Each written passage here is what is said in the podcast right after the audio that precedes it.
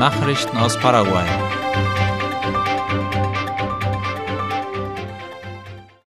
Paraguay zieht seinen gesamten Energieanteil aus Yasureta ab.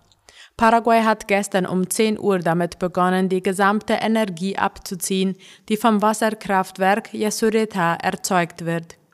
Damit wurde sein Anteil dieser Anlage an der nationalen Versorgung erhöht und die an Argentinien abgetretene Energie verringert, wie die staatliche Agentur IP Paraguay informiert. Die Maßnahme sei auf eine politische und strategische Entscheidung der Regierung zurückzuführen, erklärte der Vorsitzende der nationalen Stromverwaltung Ande, Felix Sosa. Bisher hatte Ande zwischen 75 und 90 Prozent der Energie aus dem doppelstaatlichen Kraftwerk entzogen.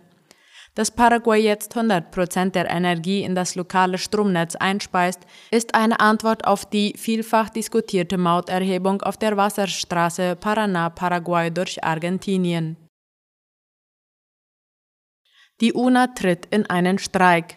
Der Hochschulrat der Nationalen Universität von Asunción, UNA, hat beschlossen, heute und morgen in allen Fakultäten der Universität die Aktivitäten einzustellen. Darüber berichtet Ultima Hora. Der Grund besteht demnach darin, dass Lehrer und Verwaltungspersonal an einer Demonstration vor dem Ministerium für Wirtschaft und Finanzen und dem Nationalkongress teilnehmen möchten. Sie fordern eine Gehaltserhöhung. Die FETC wird ihre Aktivitäten auf andere Teile des Landes ausweiten. Das erklärte der Innenminister Enrique Riera laut dem Nachrichtenportal OI. Er erwähnte unter anderem die Möglichkeit, den Einflussbereich der Kommandozentrale für interne Verteidigung CODI und der Sondereinsatztruppe FETC auszudehnen. Laut Riera sollen die Beamten auch in den Departementen Caguasu, Canindeyú und Alto Paraná tätig werden und anschließend ebenfalls in Ñembucú, Misiones und Itapúa. Dem Innenminister zufolge bestehe die Priorität darin, die Sicherheit der Paraguayer in all den Gebieten des Landes zu gewährleisten, die als gefährlich und anfällig für Gewalttaten gelten. Feuerwehrleute haben den Brand in einer Jeansfabrik nach acht Stunden unter Kontrolle gebracht. Nach acht Stunden intensiver Arbeit gelang es laut Ultima Hora den Feuerwehrleuten, ein Feuer in der Fabrik der Patrol Jeans in San Lorenzo im Departement Zentral unter Kontrolle zu bringen. Die Flammen verzehrten 75 Prozent des Gebäudes und hinterließen Millionen Schäden. Das Feuer brach am Montag gegen 21.30 Uhr aus und die Flammen wurden erst kurz nach 5 Uhr am Dienstag gelöscht. Der Kommandant der Freiwilligen Feuerwehr Paraguays, Rey Mendoza, teilte mit, dass drei Einheiten der Freiwilligen Feuerwehr zum Einsatzort geschickt, aber später Unterstützung von anderen Unternehmen angefordert wurden. Auf dem Gelände befanden sich Stoffe, chemische Materialien und Industriemaschinen, die durch das Feuer verbrannt wurden. Jetzt setzen die Feuerwehrleute die Kühlungs- und Räumungsarbeiten fort. Als die Flammen ausbrachen, war das Sicherheitspersonal vor Ort und wurde durch das Alarmsystem alarmiert. Wie es zu dem Feuer kam, ist noch nicht bekannt. Es brach in dem Teil aus, wo Kleidungsstücke gebügelt werden. Der Schaden sei gigantisch, erklärte der Eigentümer des Gebäudes Christian Daud. Aber man würde trotzdem weiterarbeiten. Er bedankte sich bei den Feuerwehrleuten, die jeden Tag ihre Arbeit machen. Paraguay und Japan unterzeichnen Vertrag über den Bau von Bagger-Ausrüstungen. Wie das Außenministerium am Montag mitteilte, wurde ein Vertrag über den Bau von Baggeranlagen zwischen der Hafen- und Schifffahrtsverwaltung ANNP und der japanischen Werft Fuji Kaiji Kogyo unterzeichnet, wie La Nation informiert. Die Unterzeichnung war das Ergebnis der engen Zusammenarbeit zwischen Paraguay und Japan. Es fand in der japanischen Stadt Aioi statt. Der Bau der Bagerausrüstungen ist Teil eines Kooperationsprojekts, das nicht zurückgezahlt werden muss. Das Kommuniqué informierte, dass dieses Kooperationsprojekt Paraguay erlauben würde, Bagerausrüstungen zu erwerben, die für den Fluss Paraguay eingesetzt werden sollen. Die Spende soll von der Japan International Cooperation Agency JICA verwaltet werden. Ausbaggern ist ein Prozess, der darin besteht, Material aus dem Bett von Flüssen zu entfernen, in diesem Fall vom Paraguay-Fluss. Das Hauptziel besteht darin, sowohl die Funktionsfähigkeit als auch die Sicherheit der Schifffahrt zu gewährleisten. Der Außenhandel Paraguays besteht in hohem Maße von der Flussschifffahrt.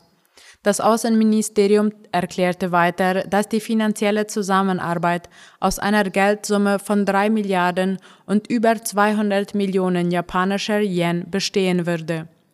Das sind etwa 24 Millionen US-Dollar. Nachrichten aus aller Welt. Neue Verfahren gegen Argentiniens Vizepräsidenten Kirchner. Rund einen Monat vor der Präsidentschaftswahl in Argentinien hat die Justiz des Nachbarlandes zwei Verfahren gegen die amtierende Vizepräsidentin Christina Kirchner wieder aufgenommen. Darüber schreibt der ORF.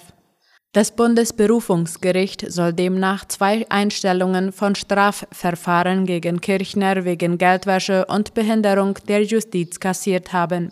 Zudem ordnete das Gericht die Einleitung von mündlichen Verhandlungen an. Kirchner kann gegen die Entscheidung noch Einspruch beim obersten Gerichtshof einlegen.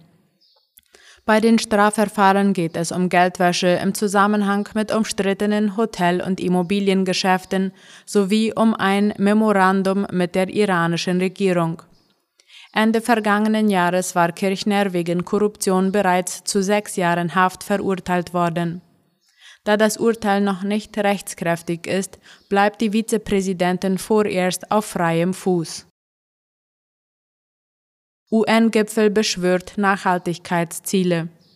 Bei einem hochrangig besetzten UN-Gipfeltreffen für nachhaltige Entwicklung in New York wurde einstimmig eine politische Erklärung beschlossen. Sie verspricht zusätzliche Anstrengungen, um die Entwicklungsziele umzusetzen, die 2015 den 193 UN-Mitgliedstaaten beschlossen wurden. Laut der Deutschen Welle geht es in der sogenannten Agenda 2030 um globale Ziele für eine sozial, wirtschaftlich und ökologisch nachhaltige Entwicklung.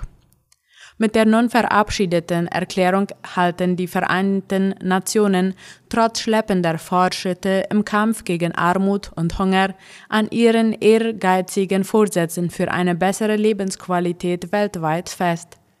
Laut einem UN-Bericht sind von den damals beschlossenen 17 Zielen und 169 Unterzielen bisher nur ein geringer Teil ausreichend erfüllt. Bei mehr als 30 Prozent gibt es laut Bericht keine Veränderung oder sogar Rückschritte. Ungewöhnliche Hitzewelle in Brasilien prognostiziert. Es werden Temperaturen von 40 bis 45 Grad Celsius erwartet, wie die Zeitung OI schreibt. Die brasilianische Meteorologiebehörde Metzul meldete, dass Brasilien in den nächsten Tagen eine außergewöhnliche Hitzewelle erleben werde, die zwei Wochen lang andauern könnte. Die in dieser und der nächsten Woche zu erwartenden Werte würden die historischen Durchschnittswerte der Höchsttemperaturen in den fünf Regionen des Landes bei weitem übersteigen, hieß es. In ihrem Bericht weist die Agentur auf die Ungewöhnlichkeit des Phänomens hin und erwähnt, dass die Welle etwa 15 Tage andauern wird. Etwa ab Donnerstag und Freitag ist mit der Hitzewelle zu rechnen, die auch Auswirkungen auf Paraguay haben könnte, wie es heißt. Die betreffende Vorhersage weist auf, dass besonders der östliche Teil Paraguays von dieser Hitzewelle betroffen sein dürfte. Hitzewellen und starke Stürme werden ein konstantes Merkmal des neuen Kapitels des El Niño-Phänomens sein, das die Region erreicht. Dies geht aus den Prognosen der meteorologischen Zentren des Mercosur hervor. Putin besucht im Oktober China. Russlands Präsident Wladimir Putin reist nach russischen Angaben im Oktober zu Beratungen mit seinem chinesischen Amtskollegen Xi Jinping nach Peking. Darüber informiert der österreichische Rundfunk. Man freue sich auf die bilateralen Gespräche, sagte der Sekretär des Nationalen Sicherheitsrats Nikolai Patruschew in Moskau. Er äußert sich bei einem Treffen mit dem chinesischen Spitzendiplomaten Wang Yi. In Peking würde Putin an einem Forum zu Chinas Initiative zur neuen Seidenstraße teilnehmen, fügte Patrushev hinzu. Soweit die Mittagsnachrichten heute am Dienstag. Auf Wiederhören.